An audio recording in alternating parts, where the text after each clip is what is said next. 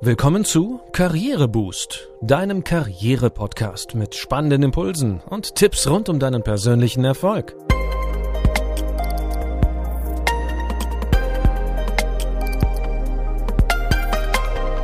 Hier erfährst du, wie du Schwung in dein Arbeitsleben bringst und beruflich durchstarten kannst.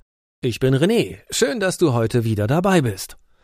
Wir sind bei Folge 30 angelangt und setzen heute das Thema vom letzten Mal fort – Tipps für erfolgreiches Verhandeln. Sie stammen wieder von Valentin Nowotny, der als Coach Unternehmen bei der Einführung neuer und zukunftsweisender Verhandlungsmethoden berät. Nachdem wir in der letzten Folge bis Tipp 6 gekommen sind, machen wir heute direkt mit Tipp 7 weiter. Er lautet Meide Weichmacher.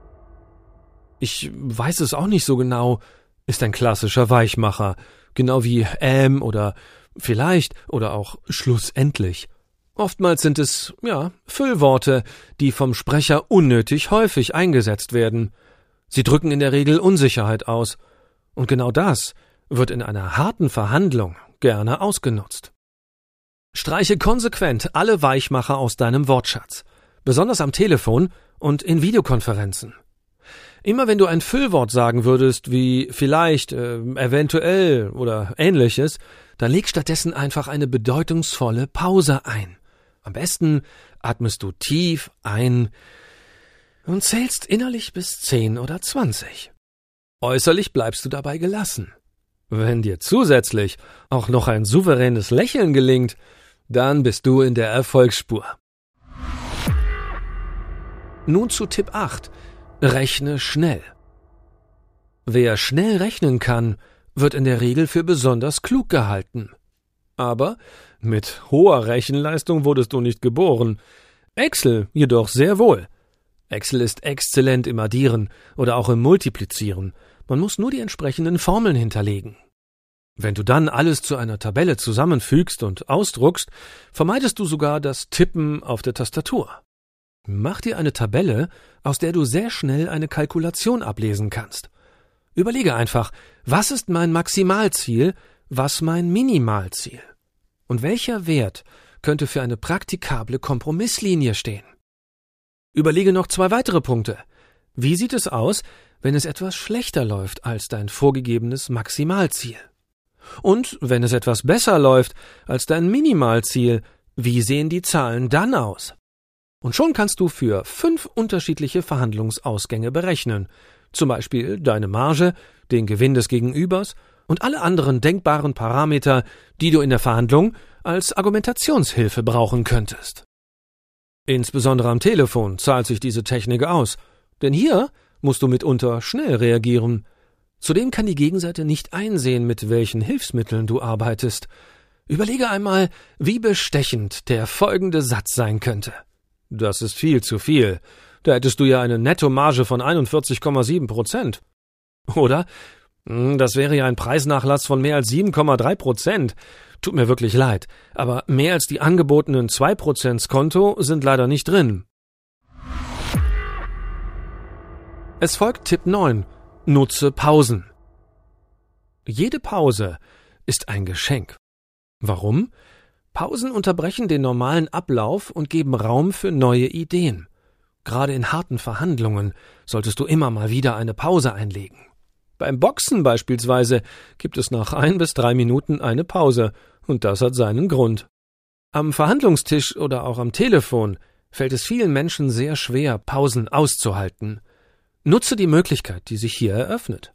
Denn wenn du die Verhandlung führen willst, dann geht das vorzugsweise mit geschickten Fragen oder eben mit Pausen. Je nachdem, welche Pause du einsetzt, hast du unterschiedliche Effekte. Wirksam ist natürlich eine komplette Verhandlungsunterbrechung, auch schon nach kurzer Zeit. Am Telefon kannst du das Gespräch gut unter einem Vorwand unterbrechen. Oh, hier kommt gerade ein zweiter Anruf rein, ich melde mich gleich wieder, etc. Darüber hinaus gibt es Spannungs- und Wirkpausen im gesprochenen Satz. Der Effekt ist jeweils unterschiedlich. In jedem Fall bewegst du etwas bei deinem Gegenüber. Und genau darauf kommt es an, nicht Dauerbeschallung, sondern den anderen gezielt kommen lassen. Das macht einen guten Verhandler aus. Kommen wir nun zu Tipp 10. Halte dich bedeckt. Sich um Kopf und Kragen reden. Wer macht das heute noch? Oh, vielleicht mehr Menschen als du denkst. Und wenn du nicht aufpasst, dann auch du selbst. Ein geschickter Verhandler hält sich erst einmal etwas zurück, und zwar so lange, bis er oder sie eine Vermutung hat, mit welcher Strategie das Gegenüber unterwegs ist. Verhält sich dein Gegenüber kooperativ, dann darfst du auch Mensch sein. Fährt es hingegen eine harte Strategie, dann ist jede einzelne Info zu viel Munition für dein Gegenüber. Gerade am Telefon, wo Vertrautheit zu existieren scheint, solltest du nicht zu viel verraten. Verhalte dich so, als ob auf der anderen Seite ein Team von zehn FBI-Leuten säße, das jede deiner Aussagen und Sätze einem intensiven Analyseprozess unterwirft. So kannst du gegen einen Nachteil des Telefons angehen. Du weißt schließlich wirklich nicht, wer alles auf der Gegenseite sitzt und mit gespitzten Ohren zuhört. Mach kurze Sätze und erkläre nichts. Lass den anderen kommen und verrate nicht zu viel von deiner Motivation.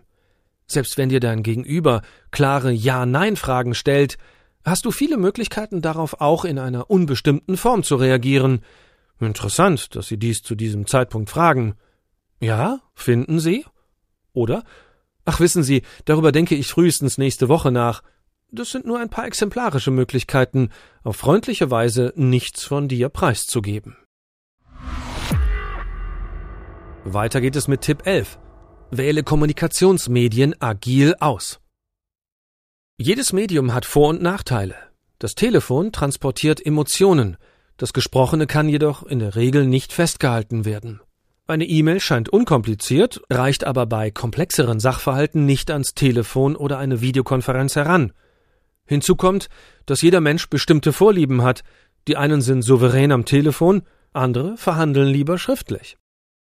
Wenn du kooperativ verhandelst, wirst du das Medium wählen, das dir und der anderen Seite liegt. Nur so könnt ihr in optimaler Weise zusammenarbeiten. Bei einer harten Verhandlungsstrategie hingegen verwendest du besser ein Medium, das dir hilft, besonders intransparent zu sein. Wenn du nicht willst, dass die Gegenseite viel von dir erfährt, kannst du beispielsweise knappe Sätze in einer E-Mail formulieren. Oder du nutzt verbreitete Chatsysteme wie WhatsApp, um deinem Gegenüber eine Message zu einem bestimmten Zeitpunkt zukommen zu lassen, zum Beispiel kurz vor einer wichtigen Sitzung. Bei jeder Art von medial gestützter Verhandlung ist die Wahl des bevorzugten Kommunikationskanals ein Gestaltungsfeld, das selten voll ausgeschöpft wird. Aber es beinhaltet ein riesiges Potenzial. Überlege immer, wie direkt oder indirekt sollte das Kommunikationsmedium in der spezifischen Situation sein. Hilft es oder schadet es eher, wenn Emotionen mittransportiert werden? Willst du einen Dialog oder etwa aus taktischen Gründen doch eher eine Einbahnstraße? So oder so, mit der agilen Medienwahl hast du mehr Einflussmöglichkeiten, als du bisher angenommen hast. Last not least unser Tipp Nummer 12. Lass dich bewusst unterschätzen. Es gibt einen berühmten amerikanischen Verhandlungsexperten, der zu Verhandlungen immer mit einem alten und schlecht sitzenden Anzug erschien. Warum? Alle sollten denken, dass er sicher nicht die endgültige Entscheidungsgewalt hatte. Jeder sollte annehmen, dass er kein besonders kluger Kopf war. Warum? Auf diese Weise kamen seine taktischen Gegenzüge überraschend. Und wer überrascht wird, der hat sich in aller Regel nicht vorbereitet. Ein klarer Nachteil für die Gegenseite. Jede wirkliche Überraschung begrenzt die Vorbereitungszeit der Gegenseite idealerweise auf Null – und verschaff dir einen guten Vorsprung. Besonders in Situationen, wo die Gegenseite dich noch nicht persönlich kennt, lohnt es sich mit den beschriebenen Effekten zu arbeiten. Gut ist es zum Beispiel, bestimmte Branchenerfahrungen oder fachliche Kenntnisse nicht direkt herauszuposaunen und sich stattdessen erstmal bedeckt zu halten. So erkennst du frühzeitig, ob die Gegenseite dich für dumm verkaufen will und kannst entsprechend gegensteuern.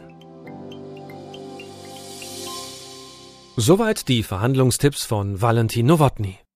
Wenn du dazu mehr wissen willst, empfehle ich dir sein Buch Agil verhandeln mit Telefon, E-Mail, Video, Chat und Co. Um bei Karriereboost auf dem Laufenden zu bleiben, abonniere unseren Podcast in deiner Podcast-App. Wir freuen uns auch, wenn du uns auf Instagram oder LinkedIn folgst. Schön, dass du heute mit dabei warst. und bis zum nächsten Mal.